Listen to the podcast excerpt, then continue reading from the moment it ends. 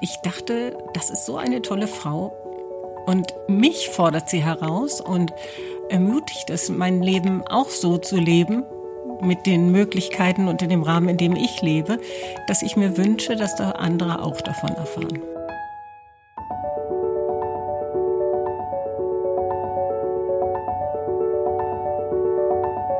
Der Flügelverleih. Mit diesem Podcast kommst du an.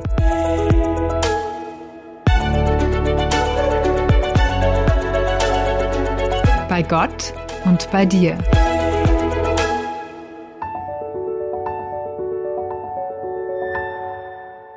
Es ist noch gar nicht so lange her, da begegnete man ihnen häufig, den Frauen mit den dunklen Kleidern und Schürzen und den charakteristischen weißen Häubchen. Diakonissen waren bis vor circa 20 Jahren noch überall präsent, vor allem in Krankenhäusern, Altenheimen, Kindergärten, in der Familienpflege, im Gemeindedienst oder einfach auch so im Straßenbild. Aber mittlerweile sind sie fast verschwunden, denn die meisten Diakonissen sind längst aus dem aktiven Dienst ausgeschieden und Nachwuchs gibt es kaum. Welche junge Frau will sich heute noch für den Rest ihres Lebens auf Gehorsam, Ehelosigkeit und einen einfachen Lebensstil verpflichten? Tja, und was mittlerweile so aus der Zeit gefallen anmutet, das war vor knapp 200 Jahren eine richtig revolutionäre, moderne Idee. Und sie stammte von Theodor Fliedner und seiner Frau Friederike, die echte Pionierarbeit geleistet hat. Grund für Brigitte Liebelt, ihr einen facettenreichen Roman zu widmen. Und Grund für uns, die Autorin in den Flügelverleih einzuladen. Herzlich willkommen, Brigitte Liebelt. Vielen Dank für die Einladung. Ja, und wie bekannt sein dürfte, kann man auf einem Bein nicht lange stehen und mit einem Flügel kann man auch nicht so gut fliegen. Und darum freue ich mich sehr, dass auch mein lieber Kollege Hannes Böhm wieder mit dabei ist. Hallo Hannes. Grüß dich, vielen Dank. Wir fliegen zusammen. Wir fliegen zusammen in Stereo. genau. Auch wenn der Podcast in Mono ist. Nee, ist ja nicht, ist ja gelogen. Ist ja auch Nee. Stereo, Stereo. Also die Musik ist. Ja, immer. aber heute gibt's keine Musik. Ja, Das stimmt. Wir Höchstens- wissen nicht, was sie gesungen hat, aber selbst wenn es gäbe keine Aufnahmen. Ich hätte da einen Verdacht. Aber gut. ja, Brigitte, du äh, hast ein Buch geschrieben über die, ja, die Pionierin der Diakonie. Die lebte von 1800 bis 1842. Du bist also tief ins, in die erste Hälfte des 19. Jahrhunderts eingetaucht. Und ich würde gerne mal von dir wissen, hättest du zu dieser Zeit gerne gelebt? Also ich war ziemlich geschockt sehr oft, weil ich über die Zeit vorher nicht viel gewusst habe. Ich habe in der Schule nicht viel darüber gehört, über diese Zeit mit den napoleonischen Kriegen und dem ganzen Elend, das die mit sich gebracht haben. Da gab es erstmal die Einquartierung von den Soldaten über Jahre, die ihnen einfach ins Haus gesetzt wurden. Und dann, ähm, ja, was zum Beispiel in dem Heimatort Braunfels von der Friederike Fliedner was ganz Katastrophales war. Die haben ähm, von Russland, als sie dann, als Napoleon geschlagen wurde, beim Russland, Russlandfeldzug, da konnten die Soldaten über Wochen und Monate ihre Uniformen nicht ablegen, weil es einfach zu kalt war und sie auch nichts anderes hatten. Und haben sich dann Kleiderläuse eingenistet und damit haben die dann, als sie dann einquartiert wurden, haben sie dann den Flecktyphus, ähm, das Fleckfieber in die Häuser gebracht. Und damals ist dann jeder 13. in dem Ort gestorben. Und überhaupt das ganze medizinische Wissen oder beziehungsweise Nichtwissen dieser Zeit, das ist schockierend, mit was sie gelebt haben und dass sie einfach auch gar nicht gewusst haben, wo diese Krankheiten eigentlich herkommen. Also ich schließe daraus, dass du nicht gerne in der Zeit gelebt hättest. Ja, genau, so ist das schon. Ja, Ja, ich bin da schon sehr dankbar, ja. Trotzdem hat dich das nicht abgehalten, dich doch tief in diese Zeit, zumindest im Kopf, reinzubewegen, zu recherchieren, weil du einer Frau auf die Spur kommen wolltest namens Friederike Fliedner. Brigitte, warum hast du, was, was ist an dieser Frau so faszinierend, dass du gesagt hast, ich möchte dieser Frau nachspüren und sogar ein Buch über sie schreiben? Mich hat das fasziniert. Ich habe ein Quellenbuch über sie gehabt von ihrer Biografin Anna Sticker und da sind ganz, sie hat sehr viel Tagebuch geschrieben. Schon als junge Frau, als sie zum Glauben gefunden hat, hat sie angefangen. Und ähm, dieses, diese Tagebücher, die bestehen eigentlich nur aus Gebeten. Und sie hat alles, was sie so erlebt hat, was sie bewegt hat, hat sie mündete letztlich in ein Gebet und in ein, ja, auch immer wieder um ein Ringen den, ja, in dem Willen Gottes sich zu ergeben und ja, eigentlich, sie wusste sich bei Gott geborgen. Und das kommt da drin, auch wenn das eine alte Sprache ist, das, das kann man sehr gut mitempfinden. Genau. Also das war vor allem ihr Glaube und, und ihre Hoffnung, ihr Mut, trotz wirklich ein, ja, wirklich einer Kette von, von Elend, das sie in ihrem Leben erlebt hat, ist es kein trauriges Leben gewesen, sondern ähm, ja, sie war auf der anderen Seite eine sehr mutige Frau und ähm, entschlossen. Und ich glaube, dass sie auch immer wieder sehr fröhlich sein konnte. Wie war denn das bei Friederike? Wann ähm, ging bei ihr das so los mit diesem Vertrauen fassen, Glauben, ähm, Trost finden in, in dieser Beziehung zu Gott? Weiß man das? Ja, so ein bisschen schon. Sie hat es äh, in ihrem Tagebuch auch geschrieben, wann sie eine Entscheidung dann getroffen hat, dass sie sich wirklich, dass sie wirklich als Kind Gottes leben möchte, als äh, junges Mädchen. Sie ist aufgewachsen auch äh, in einem gläubigen Hintergrund, so eine reformatorische Gemeinde. Und ähm, ihre Familie war gläubig, aber es war noch nicht so dieses ja, dieses von Herzen. Sie hatte dann eine Begegnung mit äh, zwei jungen Missionaren, die ähm, im Basler Missionshaus studiert haben und das nicht mehr ausgehalten haben in diesem Missionshaus, weil sie unbedingt sich auf den Weg machen wollten in den ähm, nach Russland, um da das Evangelium weiterzugeben. Und die kamen aus Braunfels und sind dann zu Fuß äh, auf ihrem Weg nach Russland in Braunfels vorbeigekommen haben in Wetzlar gepredigt und in, dann auch in Braunfels. Und sie kannte die persönlich. Sie hat sich ihre Briefe, die die dann immer wieder geschrieben haben von unterwegs, die hat sie sich abgeschrieben. Die haben einen Verein gegründet, zu dem auch äh, sie gehörte und auch ihre Brüder gehörten. Und äh, haben das miteinander gelesen. Und das, das war ja, das, das hat sie einfach gepackt und sie wollte auch so leben. Sie wollte ihr Leben in den Dienst Jesus stellen. Das Buch von der Frau Sticker hast du erwähnt, das hast du gelesen und hast irgendwie gemerkt, Mensch, die Frau, die interessiert mich äh, dann doch tiefer. Was hat dich bewogen, dann selbst nochmal ein Buch zu schreiben oder was unterscheidet dein Buch eigentlich von der Biografie, die es schon gibt über die Friederike Fliedner? Das Buch ist ein ganz, ganz tolles Buch und sie hat geforscht, sie hat am Ende ihres Lebens auch dafür, so viel ich weiß, einen Ehrendoktor bekommen und den hat sie auch wirklich verdient weil sie hat das auch alles auch gedeutet und in Zusammenhang gesetzt und so. Aber dieses Buch ähm, liest man, wenn man sich wirklich für das Thema interessiert, dann ist es ein ganz, ganz tolles Buch. Aber es ist nicht ein Buch, das mit dem man sich einfach so aufs Sofa setzt und das liest.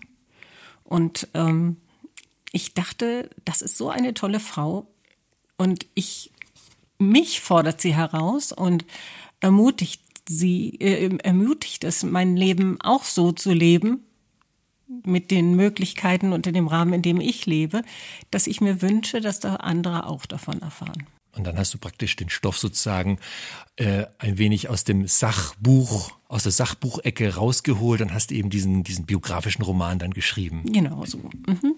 Und den kann man wirklich sehr gut auf dem Sofa lesen. Wobei es gibt vieles, ähm, wo man denkt, ui, das, ja. das war schwer. Das war wirklich schwer. Was also es gibt ein Kapitel, wenn, jedes Mal, wenn ich das lese, mir laufen die Tränen übers Gesicht. Ich habe es weinend geschrieben und ich kann das nicht anders lesen. Ich könnte es niemals vorlesen. Welches Kapitel ist das? Das ist ziemlich am Ende. Das, ähm, sie hat, sie war insgesamt elfmal schwanger und sie am Ende sind drei Kinder am Leben geblieben und sie hat eine Tochter, die war schon zehn und eine war fünf an Typhus verloren. In sehr kurzer Zeit hintereinander und beim Tod des einen Kindes war sie nicht mal da. Und da möchte man sich am liebsten in den Arm nehmen und das ist einfach, ich glaube, es gibt keinen größeren Schmerz für Eltern, das zu erleben. Und das ist egal, in welcher Zeit das war und dass damals viele Kinder gestorben sind. Man merkt ganz genau, auch wenn man ihre Reaktion, ihre Briefe und so liest, wie, wie sie das umgehauen hat. Hm. Um Friederike Fliedner zu verstehen, muss man sich ihr Umfeld anschauen, die Zeit, in der sie groß geworden ist. Du hast ja schon ein bisschen erzählt. Napoleonische Kriege, da war viel Elend, da waren Missstände, ähm, Hygiene hat man damals sehr, sehr wenig, wusste, wie man auch Kranke behandelt. Was mich sehr fasziniert hat an deinem Buch ist, dass ähm, mir klar geworden ist, wie wenig Möglichkeiten Frauen damals hatten. Ich meine, im Kopf mag man das wissen, dass wir es doch viel besser haben 200 Jahre später, aber das so vor Augen gemalt zu bekommen, das hat mich schon äh, gleichzeitig fasziniert und betroffen gemacht. Wir sprechen heute von Entfaltungsmöglichkeit oder Lebensgestaltung. Daran war ja überhaupt nicht zu denken. Ähm, wie lebten Frauen damals? Welche Möglichkeiten hatten sie, ich sag mal ganz schlicht einfach zu überleben, über die Runden zu kommen? Also eine ganz wichtige Rolle hat natürlich die Familie gespielt und auch die äh, unverheirateten Frauen, die wurden, die blieben praktisch in der Familie. Ob das dann immer ein tolles Leben war, das mag dahingestellt sein. Aber zu der Zeit ähm, war da ja auch die Industrialisierung fing an und viele Frauen mussten arbeiten und ähm, ja, die Kinder waren dann zum Teil unversorgt. Das gab es natürlich auch. Also dieses Aufbrechen dieser alten Strukturen. Aber es gab nicht die Möglichkeit, einfach zu sagen, ich möchte jetzt einen Beruf ergreifen, ich lebe selbstständig, ich habe eine eigene Wohnung, ich gehe alleine auf die Straße. Allein das war nicht möglich. Was, was wäre passiert oder was ist passiert, wenn Frauen allein auf die Straße gegangen sind? Also ich denke, da hätte es schon Übergriffe gegeben. Das ging auf jeden Fall nicht. Es müsste eine ältere Frau oder eine verheiratete Frau musste dabei sein. Kann man sagen, wenn Sie Glück hatten, wurden Sie geheiratet? Kann man es auf diesen einsam, äh, einfachen, nicht einsam, aber einfachen Nenner bringen? Ich hoffe, dass das dann Glück war. Das weiß man ja nicht so weiß genau. man auch nicht, natürlich. Ja, aber das ist darin liegt natürlich auch die Tracht begründet, weil das einfach die Tracht der verheirateten Frau war. Und dadurch fielen sie nicht auf. Mhm. Genau. Das unter war der Haube, Grund. Unter die Haube kommen. Ja, mhm. ja. Ah, okay. Ja, ja. Und dann ist das auch wieder so ein Puzzleteilchen, was sich da einem erschließt. Warum das, was die Friederike Fliedner und ihr Mann, der Theodor Fliedner, was die so, in Anführungszeichen, revolutionär Neues auf den Weg gebracht haben, was, was da so war. Zum Beispiel, als sie dieses Diakonissenhaus gegründet haben, diese Arbeit, dass sie gesagt haben, die Frauen, die bei uns arbeiten, die sollen eine Tracht bekommen. Also die, die, die sollen eine Uniform bekommen, damit man sie erkennt als Diakonissen. Richtig? Ja, genau. Es war anfangs war es nicht notwendig. Da haben sie nur in Kaiserswerth selbst gearbeitet und das ist ein kleiner Ort. Da kannte jeder jeden und äh, da konnten sie so durch die Straßen laufen, wenn sie irgendwie Wöchnerinnen versorgt haben oder Kranke in der Wohnung. Das war kein Problem. Aber wenn sie dann, sie, das Ziel war ja, sie auszusenden in andere Krankenhäuser und in Privatpflegen. Und wenn sie da unterwegs waren, dann ähm, war es wichtig, dass sie sich abhoben. Und was auch noch eine Rolle spielt, ist der, ja, wie man damals über die Krankenwärterinnen und so gedacht hat. Es war, die hatten einen äh, überhaupt keinen guten Stand und kein gutes Ansehen. Und ähm, den, dem wollte man damit halt auch abhelfen. Daher auch, die hatten also keine Haube, sondern die hatten einen Hut. Und der Hut war äh, das äh, Zeichen des Bürgertums. Das war dann auch zum Teil sehr ungewohnt für die. So, so, so ein Kapotthütchen oder ja, wie nennt man genau, die? so ein kleines oh. Hütchen oben ja, auf okay, dem Kopf. Okay, okay, gut. Wenn wir noch mal so ein bisschen den, den roten Faden aufnehmen, so ähm, wo sie aufgewachsen ist, das hattest du schon erwähnt, also in Braunfels, in Mittelhessen, nahe Wetzlar, da ist sie groß geworden. Irgendwann lernt sie den Theodor Fliedner kennen, der macht ihr einen Antrag via Brief, aber das war wohl auch üblich, auch so etwas, eine schöne Passage in dem Buch, wo förmlich in einem Brief ähm, um die Hand angehalten wird. Ne? ähm, dieser Brief, den, den druckst du ja in dem Buch auch ab. Ist das tatsächlich der Originalbrief? Also liegt so etwas vor oder ja. ist das auch dein, dein Kopf entsprungen, so hätte das sein können? Nein, das ist tatsächlich so. Also die, das ist eben überhaupt eine ganz tolle Quelle. Die beiden haben unglaublich viele Briefe geschrieben, die auch erhalten sind. Also gerade ja auch die Friederike. Und wenn sie noch so müde war, hat viele, viele und sehr lange Briefe geschrieben. Ja, genau. Und die kannten sich ja eigentlich nur oberflächlich, kann man sagen. Aber haben es gewagt und ja. Mit einem eigentlich guten Ende. Also die Ehe hat im Grunde funktioniert. Andererseits, sie war natürlich auch überschattet. Einerseits von der vielen, vielen Arbeit von Theodor Fliedner. Andererseits von der vielen Arbeit, die Friederike Fliedner dann selbst auch hatte. Und dann auch der Spagat mit der Familie, dem Privatleben. Was bestimmt nicht einfach war. Aber in Summe würdest du sagen, hatten die, waren die, also in Anführungszeichen glücklich verheiratet? Oder sind das einfach andere Maßstäbe damals gewesen, die man so an eine Ehe angelegt hat, als man das heute tut? Ich würde daraus schließen, dass sie, dass sie da wirklich in Liebe verbunden waren. Ja, doch. Also er schreibt ihr zum Beispiel mal, als sie in Frankfurt war, da wird der Liebe die Zeit lang oder so. Das ist, ist also so, da ist ja dann schon was und hat sich auch immer wieder auch Sorgen gemacht, dass sie so überarbeitet ist. Und ich denke mal, am Ende ihres Lebens, das hat er tatsächlich nicht gesehen, dass sie am Ende war.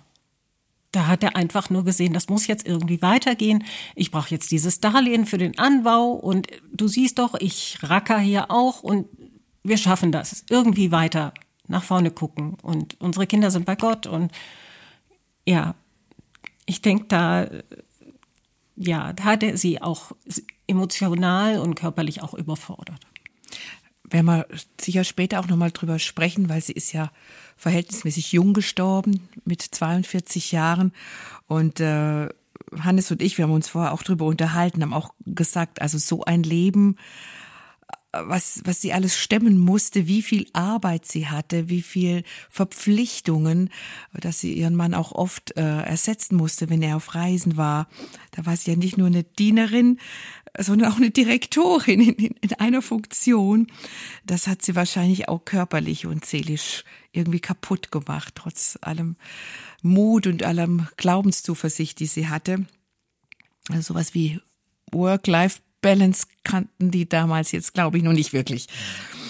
Worauf ich hinaus will, ähm, 1936 war das, nein, natürlich 1836 hat äh, Theodor Fliedner eben in Kaiserswerth diese Diakonissenanstalt Kaiserswerth gegründet, das erste Diakonissenhaus der Neuzeit, so wird das genannt. Ähm, kannst du uns mal so ein bisschen erzählen, was war das Neue daran? Das gab es einfach vorher nicht. Eben, es gab diese Krankenwärterinnen und Wärter, die in den Krankenhäusern gearbeitet haben. Und er ist darauf gestoßen. Er hat, ähm, als er nach Kaiserswerth kam, das war eine sehr, sehr arme Gemeinde und damals gab es keine Kirchensteuer. Die Gemeinde musste irgendwie selber klarkommen. Und da hat er Reisen gemacht zum Kollektensammeln. Und er war in Holland und er war in England.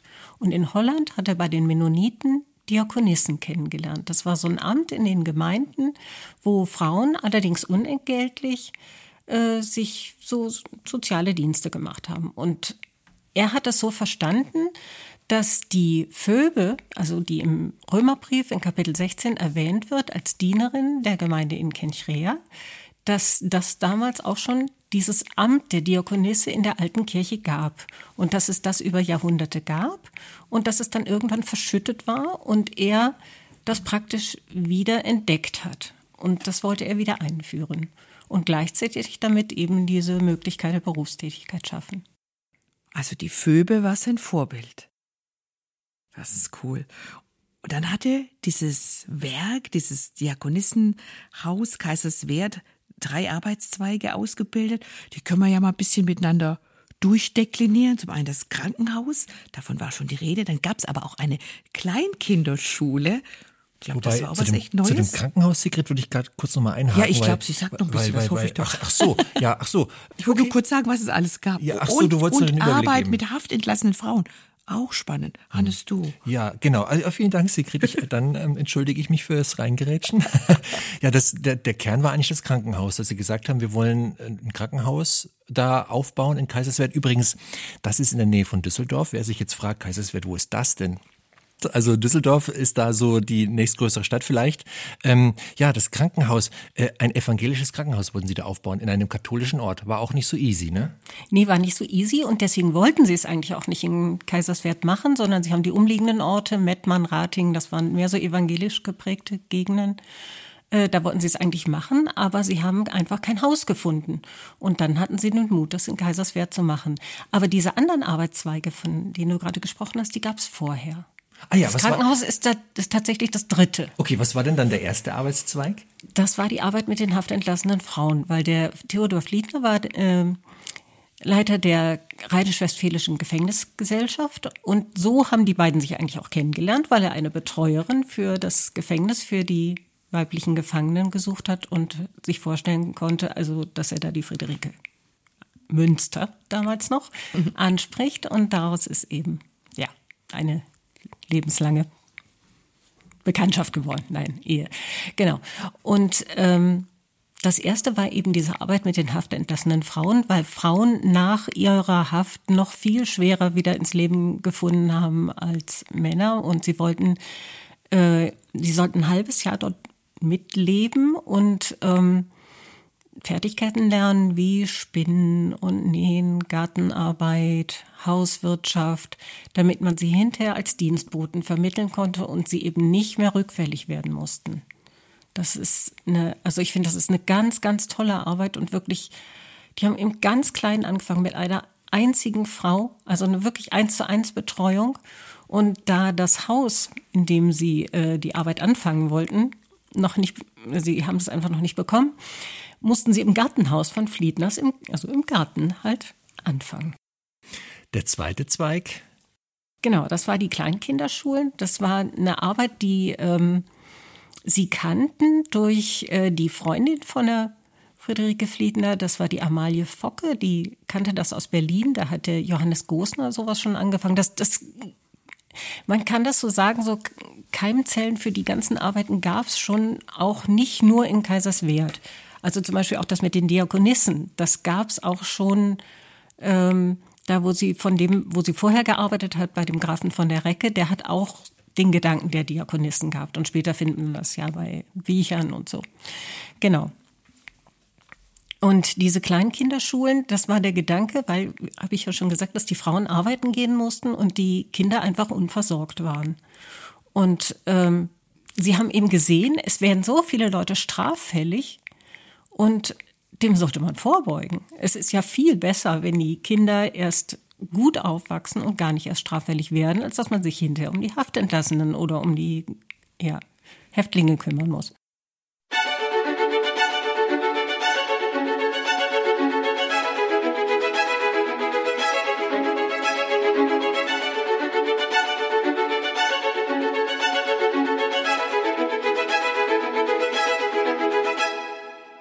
Die hat mir besonders gut auch gefallen, dass Sie da weitergedacht haben, gesagt, wenn Frauen denn berufstätig sind, sie müssen ja irgendwie ihren Lebensunterhalt verdienen, es sind keine Männer da, die sie versorgen, dann muss jemand auch nach ihren Kindern gucken, so welche da sind. Das fand ich echt einen sehr modernen Gedanken, dass, dass äh, Flieters da so weit gedacht haben. Wir haben das ja vorher schon angesprochen, dass äh, die Friederike ein unvorstellbares Arbeitspensum hatte. Also mir ist fast schwindelig geworden, als ich das gelesen habe, was sie alles zu erledigen hatte. Also Sie war irgendwie gefühlt für alles zuständig, von der Beschaffung des Materials für Matratzen zum Beispiel oder für die Arbeitskleidung.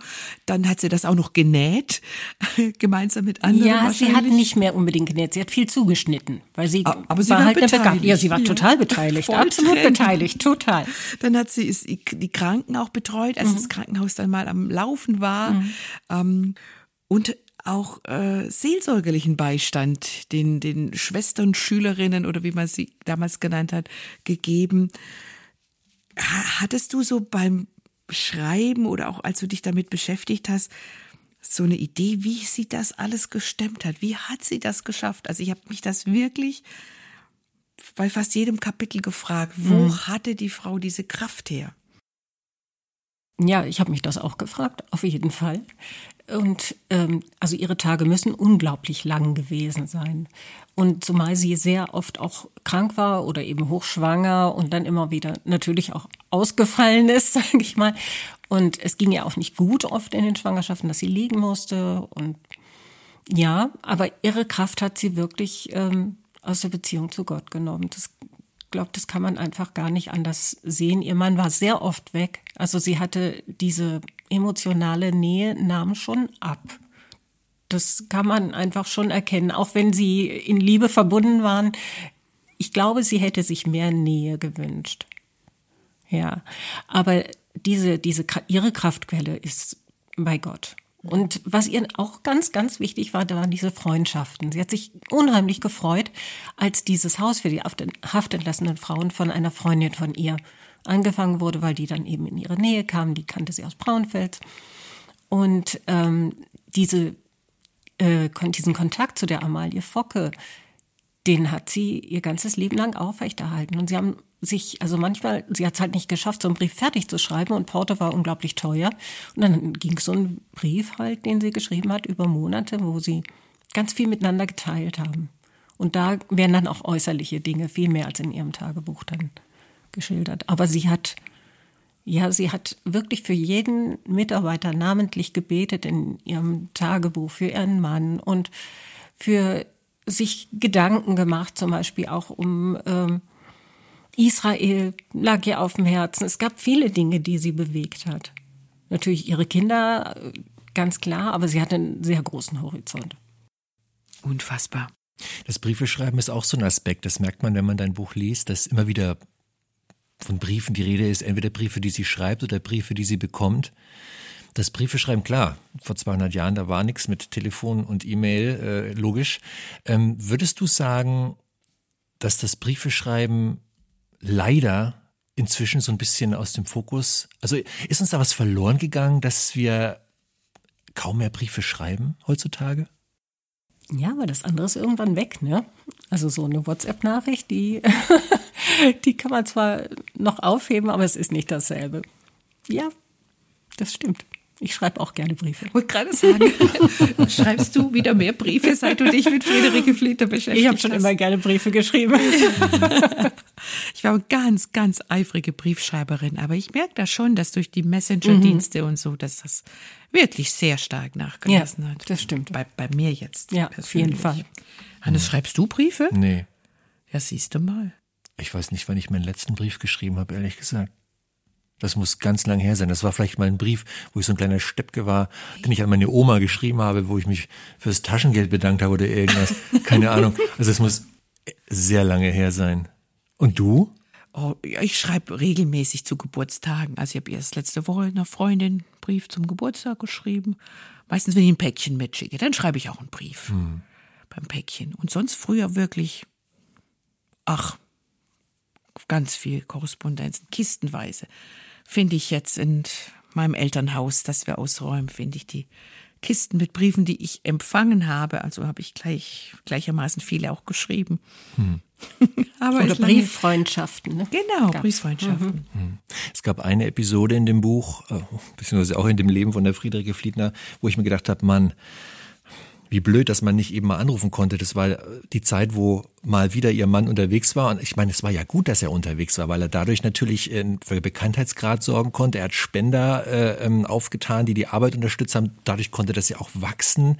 Ähm, andererseits, klar, sie hatten Preis dafür bezahlt, äh, dass er viel unterwegs war. Und dann gab es eine Zeit, ähm, als die Cholera grasierte. Mhm wo es im Endeffekt auch so einen Lockdown gab eigentlich, wo man ja, gesagt genau. hat, ihr bleibt mal schön genau. zu Hause. Vielleicht magst du kurz mal diese Episode erzählen, mhm. was da los war. Ja, er musste noch mehr Recherchen machen für sein England-Buch und ist dann ähm, äh, eben wieder nach England gereist und da hatte sie schon zwei Kinder und ja, war natürlich dann in Kaiserswerth und irgendwie, sie hat keine Nachrichten bekommen und sie hat dafür aber die Nachrichten über die Cholera bekommen, wie es immer mehr grassierte und sie hat dann einfach äh, Angst bekommen, dass ihr Mann da irgendwo in England liegt und sich niemand um ihn kümmert und er ist krank und ganz normal.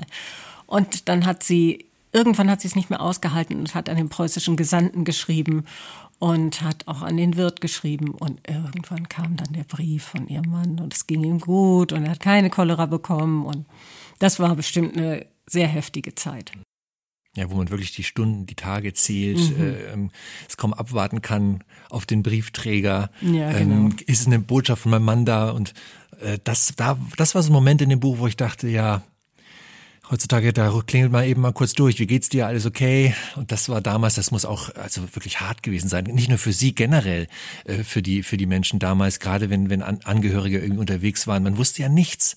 Sind die, leben die überhaupt noch? Ja. Ähm, und ich habe mich auch so ein bisschen an die Corona-Zeit erinnert. Klar ist das nochmal eine andere Liga gewesen, gerade äh, von der Heftigkeit der Erkrankung und so. Aber trotzdem so diese Idee, ähm, dass so eine, so eine Krankheit, äh, so eine Gesellschaft so im Griff hat. Ja. Und man dem so ausgeliefert ist. Ja, hat du mich auch total daran erinnert. ja, Du, du schreibst auch in deinem Buch, die Engländer nannten äh, die Krankheit King Cholera. Ja. Das war auch so ein Begriff, dachte ich, ja, das kommt irgendwie hin. Ja. Und Und, sie nicht wussten nicht, einzige. woher es kommt. Ja. Ja. Ja. Und es war nicht die einzige Krankheit, mit- mit der sie zu tun hatte im Ja. Laufe ihres Lebens. Da waren ja noch andere Dinge. Hm? Ja, genau. Ja, eigentlich dauernd.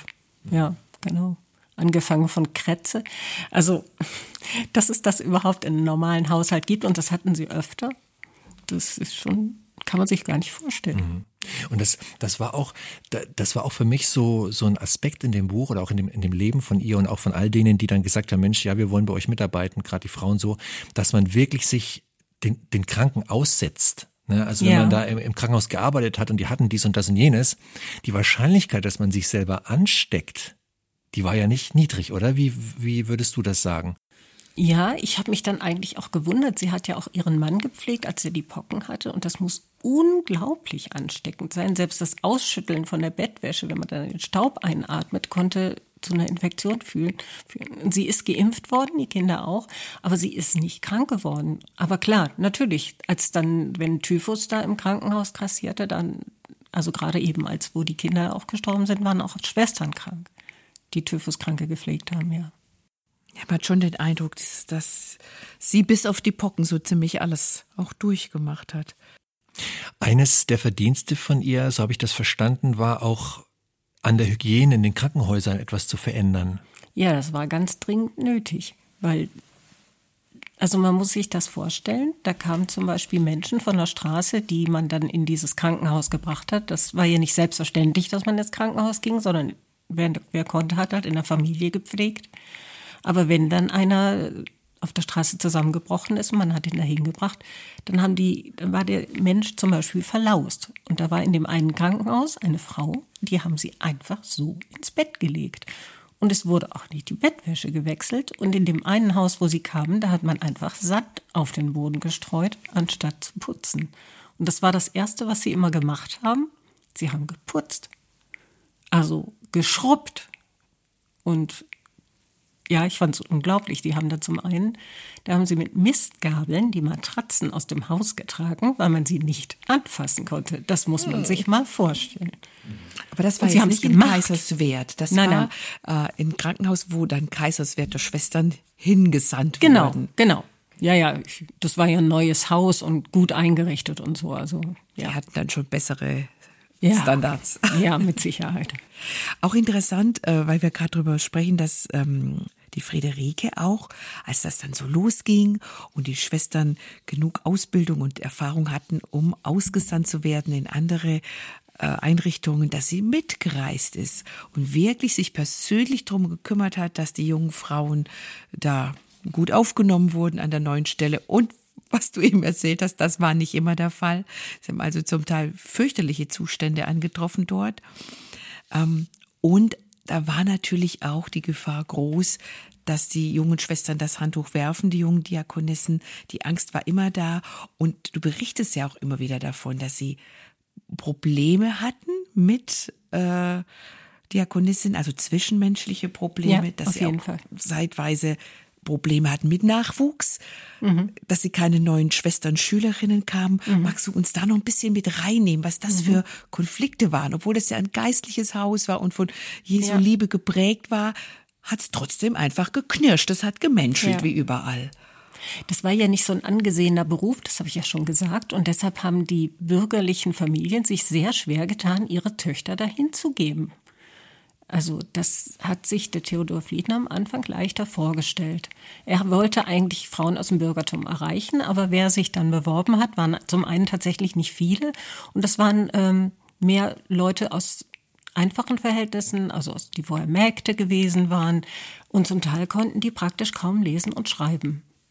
Und sie waren eben sehr verschieden, auch vom Alter total verschieden. Die erste, die sie hatten, die hatte Erfahrung schon, dadurch, dass ihr Vater Arzt war und sie hat auch einem ihrer Brüder assistiert. Aber die war, soweit ich jetzt weiß, ist 43, als sie angefangen hat. Und die meisten dieser jungen Schwestern, die waren dann so Anfang 20. Das war dann allein so vom Alter halt schon ein Unterschied und dann von der Herkunft sehr unterschiedlich. Das machen wir uns heute nicht mehr so klar, weil Herkunft heute nicht mehr, glaube ich, die Rolle spielt, die es damals gespielt hat. Ja, und dieses, wie gehe ich miteinander um, dann haben sie ähm, dann Ordnungen entwickelt, dass das ging, aber eben, es hat sehr gemenschelt, ja, genau. Oder dass äh, Schwestern, eine Schwester hat dann zum Beispiel im Krankenhaus in Elberfeld dann einen Mann kennengelernt und ja, die hat dann halt geheiratet, ist dann weggegangen. Und das ist dann später auch nochmal passiert. Hm. Sie haben Ordnungen entwickelt, sagtest du, was, mhm. was waren das für Ordnungen? Ähm, ja, das war zum einen war es eine Hausordnung, wie sie gelebt haben. Sie hatten einen ziemlichen Tagesplan auch, wie, wie der ganze Tagesablauf war. Und ähm, sie wollten dass das oben und unten ordnen. Also dass ich, ähm, also ganz oben war halt die Direktion und die Friederike hatte als Vorsteherin so eine Art Zwischenstellung, eine sehr einsame Zwischenstellung. Und dann gab es, äh, haben sie es so geregelt, dass unter den Schwestern manche verantwortlich waren, denen, die dann den anderen übergeordnet waren. Das war wichtig, weil ja Theodor und Friederike nicht im Haus gewohnt haben. Die haben ja gar nicht alles mitgekriegt und eben waren ja auch keine Diakonissen, sie waren ja eine Familie. Und ähm, ja, und dann die Schwestern. Und dann gab es eben eine Ordnung für die Probeschwestern und wie man die ausbildet wie man die ausbildet, wer was macht, äh, was der Arzt entscheidet. Ja, sie war praktisch, heute würde man sagen, sie war so eine Art Pflegedienstleitung. Es musste alles geordnet, sie mussten sich über alles Gedanken machen, weil es gab ja für sowas keine Vorbilder. Außer es gab die barmherzigen Schwestern, also die, die katholischen barmherzigen Schwestern, die gab es und da haben sie sich auch durchaus was abgeguckt. Man hat ja so habe ich das verstanden, auch so eine Art Gelöbnis abgegeben, wenn man sich da in den Dienst gestellt hat. Zum Beispiel auch, dass man ehelos bleibt. Deswegen war das, glaube ja. ich, ja auch so ein Problem, dass die eine Frau sich dann doch verliebt hat und dann doch heiraten wollte und sich verabschiedet hat aus dem Dienst. Das war dann, so habe ich das verstanden, eine gewisse Enttäuschung auch bei Fliedners, dass sie eben sich nicht an dieses Gelöbnis gehalten hat, äh, das sie eigentlich abgegeben hat, oder? Ja, wobei man nicht sagen kann, dass die sich für ihr ganzes Leben verpflichtet haben. Die waren ja erstmal drei bis sechs Monate auf Probe. Also das war so ab der vierten Schwester. Vorher gab es diese Regelung noch nicht. Und dann haben sie sich auch nur für fünf Jahre verpflichtet. Und sie hatten ein Gehalt. Es war vieles schon anders, als sich das dann in, in der Zukunft dann entwickelt hat. Und mm, sie sollten halt nicht unbedingt dann eine Verbindung anfangen, aber es war es haben auch hinterher andere Schwestern geheiratet, sind ausgeschieden wegen Heirat. Es war nicht so ein Tabu, wie das vielleicht später war. In dem Fall waren sie halt wirklich enttäuscht, weil sie einfach nichts davon mitgekriegt haben und die wollte dann Knall und Fall weg. Fanden die Situation auch nicht so toll, weil sie wusste nicht mal, wo ihr Verlobter arbeitet. Also es war, äh, ja, sie haben sich, glaube ich, auch verantwortlich gefühlt. Sie haben sich ja sehr als, als Vater und Mutter gefühlt. Das sollte ja so eine Art Elternhausersatz sein. Ich würde ganz gerne noch mal so eine Basisfrage stellen. Weil ne, das Wort Diakonie, Diakonisse, das ist einem schon irgendwie vertraut. Gleichzeitig, wenn man mal genau nachhört, was ist denn eigentlich eine Diakonisse? Wie würdest du das beschreiben? Also das Wort, das kommt, glaube ich, vom durch den Staub, der durch den Staub geht oder der am Tisch dient. Also das, das gibt es ja schon in der Bibel. Und äh, eine Diakonisse, das ist ein, ist ein geistliches Amt. So haben sie das verstanden. Ähm, so etwa wie auch, wenn jemand sich berufen fühlt, Pastor zu werden, ist das ein ein Ruf von Gott, Diakonisse zu werden, zu dem man dann Ja sagt. Und die, ähm, das kann dann eben sehr verschieden aussehen, was man tut, aber dieser, dieser Dienst am anderen und auch der Dienst der Schwestern untereinander, das war auch, und eben Dienst um Jesu willen. Also aus der Kraft, die Jesus gibt, nicht aus meiner eigenen Kraft.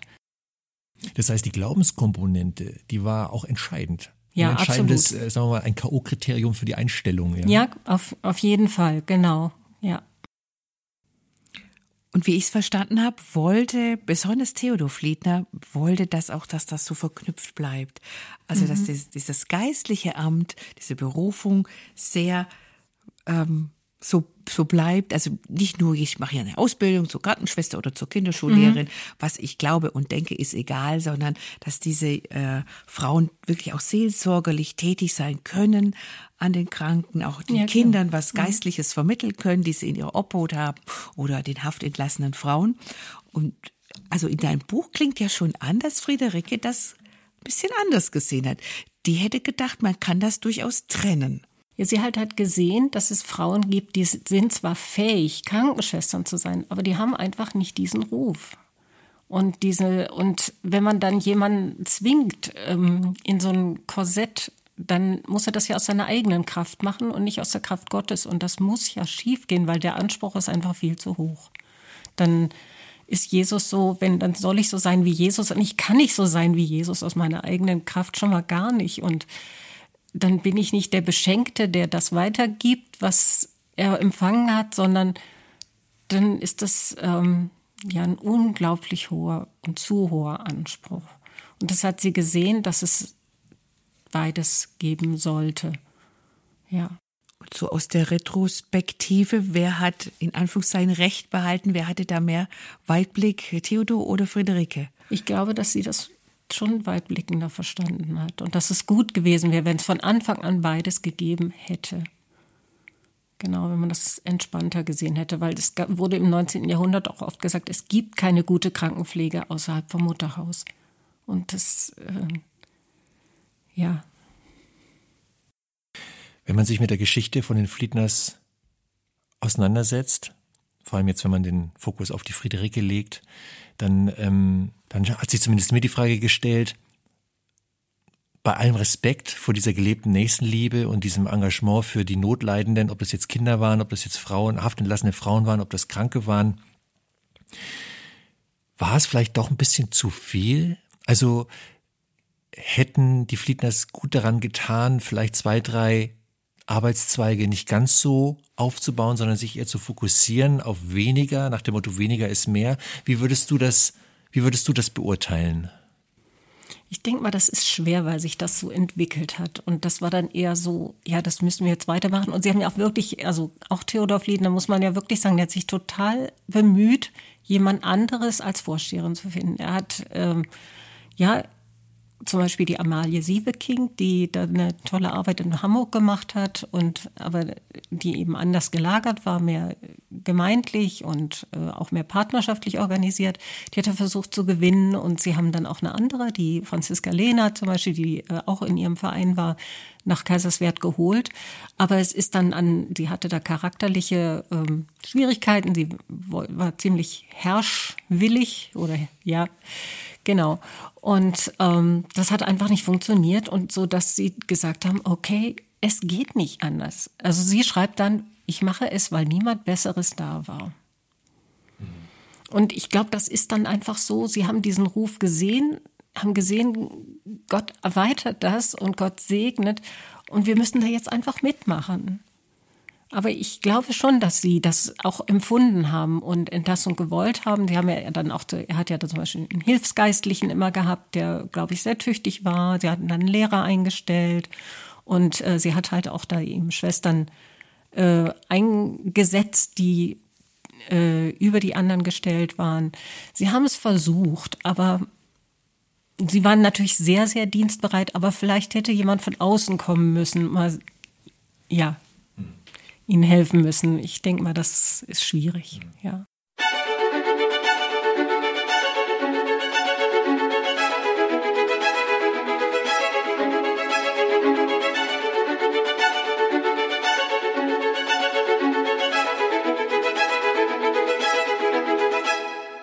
Weißt du, was mir aufgefallen ist, Brigitte? Mir ist aufgefallen, dass du ja in deiner eigenen Biografie die eine oder andere Ähnlichkeit mit der Friederike Fliedner hast. Also du bist auch gelernte Krankenschwester, ja, du bist, also das heißt auch, du bist gelernte Krankenschwester, du kennst das Metier, du bist Diplom-Bibliothekarin, äh, also du, du hast sechs Kinder, du bist die Frau eines Pastoren. Sind das so Stränge, die du auch so wahrgenommen hast, wo du dich, wo du gemerkt hast, Mensch, die Friederike Fliedner und ich, wir haben dann doch so ein paar Schnittmengen, auch persönliche? Also ich würde mich jetzt mit ihr absolut nicht vergleichen, weil die ist einfach äh, eine ganz tolle Frau. Aber ähm, ja, natürlich, man kann sich dann irgendwie, glaube ich, besser reindenken, wie das vielleicht auch so ist. Ja, genau. Weil man kein Pastor mehr ist. Aber er war 20 Jahre lang Pastor, genau musste aber nicht ständig rumreisen und Spenden eintreiben, hoffentlich. Nee, nur rumreisen und zu unterrichten. Ja, okay. Also warst du mit deinen sechs Kindern zeitweise wahrscheinlich ja, auch viel alleine. Das stimmt. Ja, da ist auf jeden Fall eine Schnittmenge. Ja. Weil das, äh, ja, das fand ich Aber es hat mir geholfen, mich da schon auch reinzudenken. Mhm. Also ich will ja nicht, das ist wirklich, ja, wirklich eine andere Nummer, das heute zu erleben. Und ich würde, ja, kann man nicht vergleichen. Deine Pionierarbeit ist unter anderem auch einfach mal ein Buch zu schreiben. Das war ja für dich auch eine ganz neue Erfahrung. Ja, absolut, total. Wie bist du dazu gekommen, zu sagen, so, ich schreibe jetzt ein Buch? Ja, ich bin auf die Frage gestoßen, wenn du ein Buch schreiben würdest, worüber würdest du das schreiben? Und da habe ich gedacht, boah, das wär's, das würde ich so gerne machen, das wäre ein richtiger Traum. Und ähm, habe das dann nach einigen Überlegen meinem Mann erzählt und der hat mich dann auch ermutigt, das das zu machen. Und dann habe ich überlegt, was ich gerne lese und das sind eben Biografien. Und ähm, dann habe ich ein bisschen gesucht und bin dann eben auf die Friederike Fliedner gestoßen und habe immer weiter gegraben.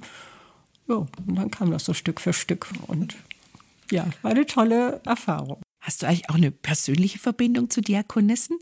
So aus der Jugend, Kindheit? Ich habe in einem Diakoniekrankenhaus gelernt. Mhm. In, ähm, in Bethesda in Elberfeld. Das ist ein ähm, Diakoniekrankenhaus von äh, der methodistischen Kirche. Genau. Und das waren sehr, sehr positive Erfahrungen. Also ich habe wirklich ganz tolle Diakonissen kennengelernt, die uns auch unterrichtet haben, wo man gemerkt hat, die bringen uns jetzt nicht nur Wissen bei, sondern die wollen Charakter formen. Also zum Beispiel so ein Satz, den habe ich tatsächlich auch in dem Buch drin. Jesus geht auch noch heute durch die Krankenzimmer und bleibt an jedem Bett stehen. Der, den hat diese Schuldiakonisse gesagt.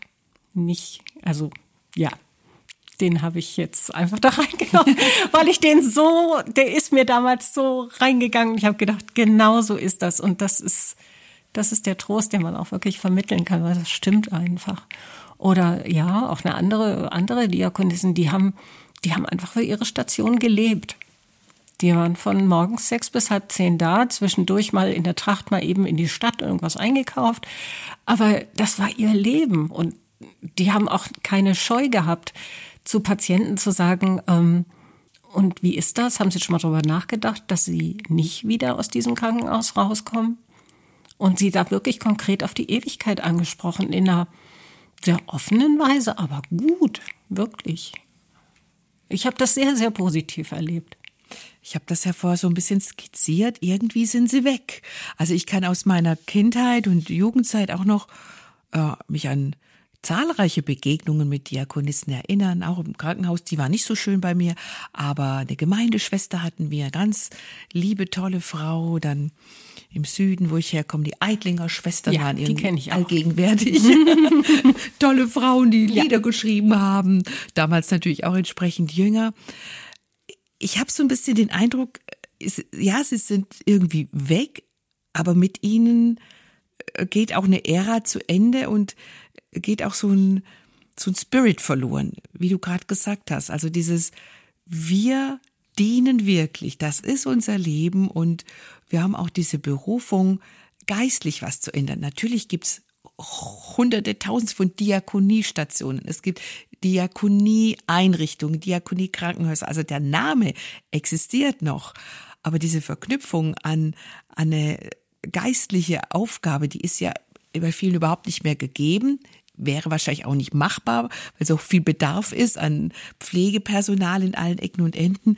Aber es ist irgendwie, wenn ich so drüber nachdenke, ist uns was verloren gegangen, wenn es die Diakonissen in der Form irgendwann nicht mehr geben sollte.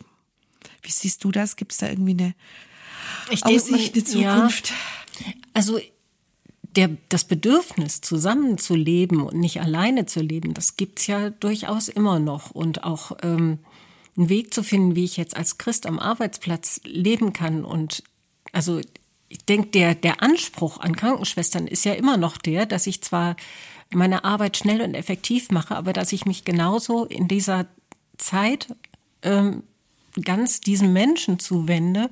Und wenn ich jetzt Christ bin, das auch ähm, dem vielleicht auch irgendwas weiterzugeben und einfach mehr zu machen als, als Handgriffe. Und ähm, ich denke, dass man da einfach andere Formen finden muss. Aber das Bedürfnis auf beiden Seiten, also auf der, die gepflegt werden und auf denen, die pflegen, ist, glaube ich, immer noch da. Und es gibt ja auch Formen, die das versuchen, ja. Mhm. Es gibt einen Aspekt, auf den würde ich gerne noch zu sprechen kommen. Habe ich das richtig gesagt? Auf den würde ich gerne noch zu sprechen kommen. Mhm. Ja, habe ich richtig gesagt. Total richtig. Interessant. Die deutsche Sprache ist manchmal ein bisschen um die Ecke rum. Aber es fließt trotzdem. Nee, ist doch schön. Ja, also dieser eine Aspekt ist der, den du, den du vorhin schon mal am Anfang unseres Gesprächs angerissen hattest, wo du meintest, es gibt ein Kapitel, wo du sehr weinen musstest und eigentlich immer noch sehr traurig wirst, wenn du, da, wenn du darüber nachdenkst. Und das ging mir ähnlich, muss ich sagen. Und zwar ging es um die, die Kinder, die Friederike Fliedner zu Grabe tragen musste. Also sie hatte irgendwie zehn oder elf Schwangerschaften und hat eigentlich aus diesen ganzen Schwangerschaften haben es eigentlich nur drei Kinder bis ins Erwachsenenalter geschafft. Also sie musste sehr viele Kinder zu Grabe tragen, auch bis kurz, eigentlich bis zum Schluss. Und ich, ich sehe das eigentlich wie du. Ähm, kurz vor ihrem eigenen Tod musste sie zwei geliebte Kinder loslassen, die schon ein paar Jahre mit ihr unterwegs waren. Ähm, ich habe mich gefragt, wie hält das eine Frau aus, mit so viel persönlichem Verlust klarzukommen und auch im Hinblick auf ihren Gottesglauben und dann immer noch die Kraft für die Arbeit aufzubringen. Aber vor allem so diese, diese Glaubenskomponente. Da, da stellt man sich so radikal in den Dienst Gottes stellt sich so in den Dienst der Nächstenliebe und auf der anderen Seite ist man mit so vielen persönlichen Verlusten konfrontiert, immer und immer wieder. Wie, was denkst du, wie hat sie das, wie hat sie das geschafft, daran nicht zu, zu verzweifeln? Ja, also es gibt eine Stelle, als ihr Mann an den Pocken erkrankt, da schreibt sie, mancher lebt einfach drauf los und mein Mann liegt hier in der Blüte seiner Jahre im Sterben und da hadert sie, da kommt das so ein bisschen raus. Aber wo diese beiden Kinder auch gestorben sind, sie hat das wirklich versucht, ihnen das zu gönnen. Oder sie hat ein, eine kleine Tochter verloren, die ist gerade mal einen Tag alt geworden. Und dann schreibt sie eigentlich, dass so ein, so ein Friede sie in dem Moment auch erfüllt hat. Ihr Mann ist dann rübergegangen in die Kirche und hat Passionsgottesdienst gehalten. Also ich denke, der hat einfach funktioniert. Dass sie, äh, sie wollte ihnen das nicht sie wollte die, ihrem Kind das gönnen, dass sie dass das jetzt im Himmel ist. Und ich glaube, das war eine große Realität auch für sie, dass dieses Kind, also es gibt ja dieses Lied Heim, äh, äh, weil ich Jesus Schäflein bin. Genau, und das wurde, hat auch ihr Mann zitiert bei der Beerdigung der einen Tochter, ähm, dass es wirklich heimgetragen war. Und äh, Amen, ja, mein Glück ist groß, endet das ja. Und dann das wollte sie wirklich, sie wollte das, sie wollte ihr Kind wirklich loslassen, aber auf der anderen Seite hat sie, ja, sie hat sie es ja geliebt. Und das, es war schwer für sie.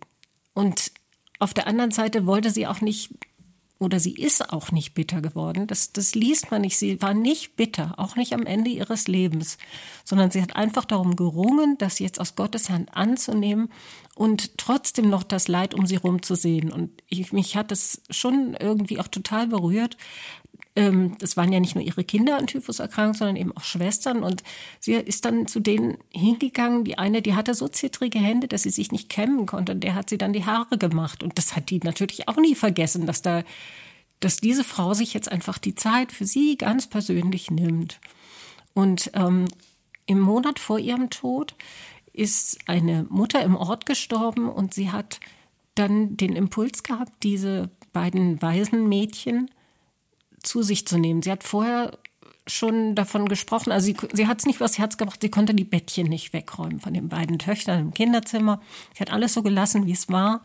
Und sie hat diese beiden fremden Mädchen oder nicht ganz fremd, sie kannte sie sich aus dem Ort, ähm, dann in die Betten ihrer eigenen Kinder gelegt und hatte diesen ja, hatte einfach empfunden, das ist jetzt genau das Richtige und das muss ich jetzt machen. Und so dann nicht sich einzuigeln im Schmerz, sondern immer noch, ja, zu lieben und den anderen zu sehen. Ich denke, das kann man nicht von sich selber. Das ist wirklich ein Geschenk von Gott, dass sie das so konnte. Das hat mich auch total berührt. Und es gibt tatsächlich, wenn man das Buch liest, und das empfehlen wir natürlich, es zu lesen, noch viele solcher Geschichten am Rande, wo man einfach nur staunt und denkt, wow, wie, wie konnte das gehen? Wie hat sie das geschafft? Wie hat ihr Mann das geschafft? Und wie man dann merkt, es war wirklich ein ganz tiefer, fast ja kindlicher Glaube, ein Vertrauen, dass Gott die Sachen in der Hand hat und dass er schon weiß, was er tut in allem, was ihnen widerfahren ist. Ja, auch zum Beispiel auch in wirtschaftlichen Sachen, dass sie äh, einfach darauf vertraut hat, dass Gott sorgt. Das, da schreibt sie mal, ihr habt vieles, aber Gott hat alles. So, dass die Welt halt vieles hat und Gott, Gott einfach geben kann. Und was mich auch sehr berührt hat, war, sie konnte ja immer weniger Zeit mit ihren eigenen Kindern verbringen. Und sie hat dann einfach darauf vertraut, dass Gott diesen Mangel ausfüllt. Also, dass die jetzt nicht irgendwie leiden und ähm, ihr das übel nehmen oder keine Ahnung, auf einen schiefen Weg kommen, sondern sie hat einfach vertraut, ich mache das, was ich machen kann, ich kann aber nicht mehr alles machen. Genauso wie sie zum Beispiel nicht nach allen Schwestern gucken kann, weil sie nicht im Haus wohnt. Dann hat sie das, was sie nicht konnte, wirklich gesagt, ja, das muss Gott machen, das muss Gott diesen Mangel ausfüllen. Das finde ich einen ganz schönen Impuls auch für heutige äh, Frauen. Und ich finde sowieso, dass das ein sehr aktuelles Buch ist, auch aus, auch aus diesem Grund, weil viele ja auch aus wirtschaftlichen Gründen äh, gezwungen, klingt jetzt ein bisschen hart, aber sich dafür entschieden haben, wieder zu arbeiten. Auch natürlich auch, weil es Spaß und Freude macht und die Kinder in Betreuung geben. Also dieses, dieses Spannungsfeld, Familie und Beruf und so, das ist ja heute da, wie, wie Friederike das auch schon erlebt hat. Und dieser Impuls zu sagen, was ich meinem Kind nicht geben kann, ich vertraue darauf, dass Gott das irgendwie ausfüllt oder ähm, ja, den Kindern ersetzt, was mir an Zeit mangelt. Das finde ich ein schöner Impuls für Frauen heute. Und wie gesagt, ich finde, es ist viel in diesem Buch drin, wo man denkt, jo, Diakonisse, das ist von vorvorgestern, was aber hochaktuell ist, wirklich. Und auch Probleme, die man heute hat, die damals schon vor ja, 170, 160 Jahren schon ähm, ja, in der Welt waren. Ja, so langsam neigt sich auch unser Gespräch dem Ende zu. Für mich stellt sich noch die Frage, was ist geblieben von dem, was der Theodor Fliedner, was die Friederike Fliedner damals auf den Weg gebracht haben, sowohl beruflich als auch privat? Vielleicht fangen wir privat mal an. Gibt es noch Nachkommen von den Fliedners, die, nee, die im Hier und Jetzt leben? Ja, die gibt es tatsächlich. Und ich habe äh, mal ein Interview gehört und dass praktisch alle Mitglieder der Familie Fliedner entweder Pastoren oder im medizinischen Bereich tätig sind. Also das ist echt eine Segenslinie. Ein Sohn zum Beispiel ist nach äh, Madrid ausgewandert. Also der hat dann auch auf Spanisch eine Biografie der zweiten Frau von Theodor Fliedner, Caroline Berthaud geschrieben. Das gibt's auch nur auf Spanisch, soweit ich weiß. Äh, das ist ich finde, das ist wirklich einfach eine Segenslinie. Und auch als ich in Kaiserswerth war, habe ich das so empfunden, dass, dass da einfach, äh, ja, Gottes Segen darauf liegt, dass es das zum einen immer noch gibt und eben nicht verkümmert oder so, sondern dass das ein sehr anerkanntes, gutes Fachkrankenhaus ist. Die haben unglaublich viele Arbeitszweige heute auch und, und gehen total mit der Zeit. Und ich fand es trotzdem schön zu sehen, dass die Häuser Namen tragen, die mir dann sehr vertraut waren. Also zum Beispiel von der einen Frau, Sophie Wiering, die das Kapital für das Krankenhaus vorgestreckt hat oder äh, eben von der einen verstorbenen Tochter. Simonette heißt ein Haus. Und äh, ja, das ist, dass sie so die Geschichte da rein verflochten haben jetzt in die Gegenwart. Also die ist nicht irgendwie, sie ist lebendig und es geht weiter, man bleibt nicht dabei stehen. Ja, die Kaiserswerte Diakonie, die gibt es tatsächlich immer noch. Und äh, wenn ich da richtig informiert bin, mit fast 3000 Mitarbeitern. Ja, genau, ist ein richtig großes hm große, die haben eine Fachhochschule und ja eben das Florence Nightingale Krankenhaus. Mhm. Das ist auch in beruflicher Hinsicht dann eine Segensspur, die 200 Jahre später oder ja immer noch äh, am Wirken ist, kann man ja, so sagen. Das fand ich auch sehr beeindruckend, ja. Vielleicht zum Schluss, Sigrid, ich weiß nicht, ob du noch eine Frage hast, die du loswerden willst? Ja, ich, ich habe schon eine Frage, aber ich glaube, dann mache ich wieder ein neues Fass auf, weil Brigitte hat gerade die zweite Frau erwähnt. Friederike ist ja sehr früh gestorben mit 42 Jahren und Theodor musste, wollte, musste eben auch wieder heiraten, um, um jemanden an seiner Seite zu haben, der, ähm, der mit ihm diesen Weg geht. Aber das wäre vielleicht jetzt ähm, zu viel. Nur, dass wir es mal gesagt haben. Es gab noch eine Caroline und da gab es auch, glaube ich, noch Kinder mit Nee, wir können das ja kurz noch beleuchten. Caroline, Hier, genau. Brigitte. Ähm, Wäre doch eine Idee für die nächste biografische Erzählung, oder? Genau, Caroline genau. Fliedner. Ja, weil das Ding ist, und das war auch für mich so ein, so ein, auch nochmal so ein Moment, wo ich innegehalten habe, dass sie, dass Friederike Fliedner 42 geworden ist und das war aber auch für die damalige Zeit eigentlich auch jung. Also Ja. die Frauen sind durchaus 70, 80 geworden. Ja, sie, äh, ja, ja. äh, so wie Ja, zum auf Beispiel jeden Fall die, wie zum Beispiel die zweite Frau von, Ja, äh, von Theodor Fliedner. Also vielleicht, vielleicht magst du einfach noch mal ein paar Sätze zu sagen, was geschah, nachdem Friederike Fliedner 1842 gestorben ist. Wie ging es dann mit dem Theodor weiter? Ja, der hat tatsächlich dann eben nach Hilfe gesucht und hat in der Caroline Berthaud in Hamburg, ähm, die wollte er eigentlich als Oberin für Berlin haben und hat sie dann eben kennengelernt und sie wurde eben seine zweite Frau. Die haben, ich glaube, acht Kinder noch bekommen. Und ähm, ja, sie war dann auch sehr lange, auch nach dem Tod von ihrem Mann, war sie noch ähm, Vorsteherin. Genau. Und hat äh, ich habe mich ein bisschen reingelesen in ihr Leben und habe gelesen, dass sie von Anfang an die Kinder aus der ersten Ehe, die waren wie ihre eigenen, dass sie da überhaupt keinen Unterschied gemacht hat. Und sie hat eine sehr, sehr herzliche Beziehung auch zu den Töchtern. Und das ist, finde ich zum Beispiel auch sehr schön. Ja, wäre doch noch irgendwie Stoff, oder? Ja, vor allem, wenn es da was gibt, auch nur auf Spanisch, das ist ja für all diejenigen, die sich dafür interessieren und die kein Spanisch können, nicht so cool. Aber gut, anderes Thema. Meine letzte Frage, Brigitte, so zur Abrundung. Was können wir als Menschen im Jahr 2022 oder auch als Frauen im Besonderen von Friederike Fliedner lernen aus deiner Sicht? Ich finde dieses Geborgensein in Gott. Also sie sagt einmal, es ist ja nichts anderes notwendig, als ein begnadigtes Gotteskind zu sein. Also sie war, äh, ja, sie war geborgen bei Gott. Sie hat alles, was ihr passiert ist und was sie zu tun hatte, hat sie aus Gottes Hand genommen. Sie hat auch mal als in einer schwierigen Situation gesagt, ja, Gott kann, Gott kann das ändern. Also dass sie hat alles, was an Mangel da war, erstmal auf Gott geworfen. Auch ähm, ihr eigenes Versagen, das Versagen von Menschen. Sie hat sehr dahinter geguckt. Also wenn es zum Beispiel diese Querelen gab, die es gab, dann hat sie bei sich die Schuld gesucht, aber sie hat auch verstanden, geistlich verstanden, dass es da jemand gibt, der dieses Segenswerk stören will. Und dass es jetzt nicht, ähm, dass man dann irgendwie einen Groll und- hat auf diese Schwester, die da so schwierig ist, sondern einfach sieht, dass da der Durcheinanderbringer wirken will und dass sie wachsam sein müssen. Deswegen war ihr das auch so wichtig, eben die, das im Gebet zu tragen und ja, die Schwestern da auch so zu begleiten. Ich habe gehört, Hannes, beten kann man lernen von der Frau, unter anderem. Ja, und irgendwie auch unerschütterliches Gottvertrauen. Das ist das, was mir so geblieben ist, unter anderem aus dem Lesen des Buches. Hm. Liebe Brigitte, vielen Dank für das Gespräch. Vielen Dank euch. Was bleibt uns noch zu sagen?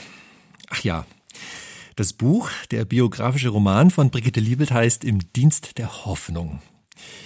Den findest du bei gerd.de oder du schaust bei deinem Buchhändler vor Ort vorbei. Wenn du genauer wissen willst, was aus den Anfängen der Kaiserswerther Diakonie geworden ist, dann schau mal auf die Webseite kaiserswerther-diakonie.de vorbei. Da kannst du staunen, was da alles geboten wird, was das für Blüten alles sind.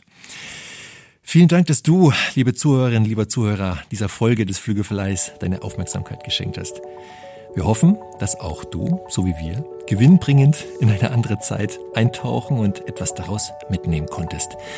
Zum Beispiel Stärkung für deinen Glauben, der durch Liebe tätig ist.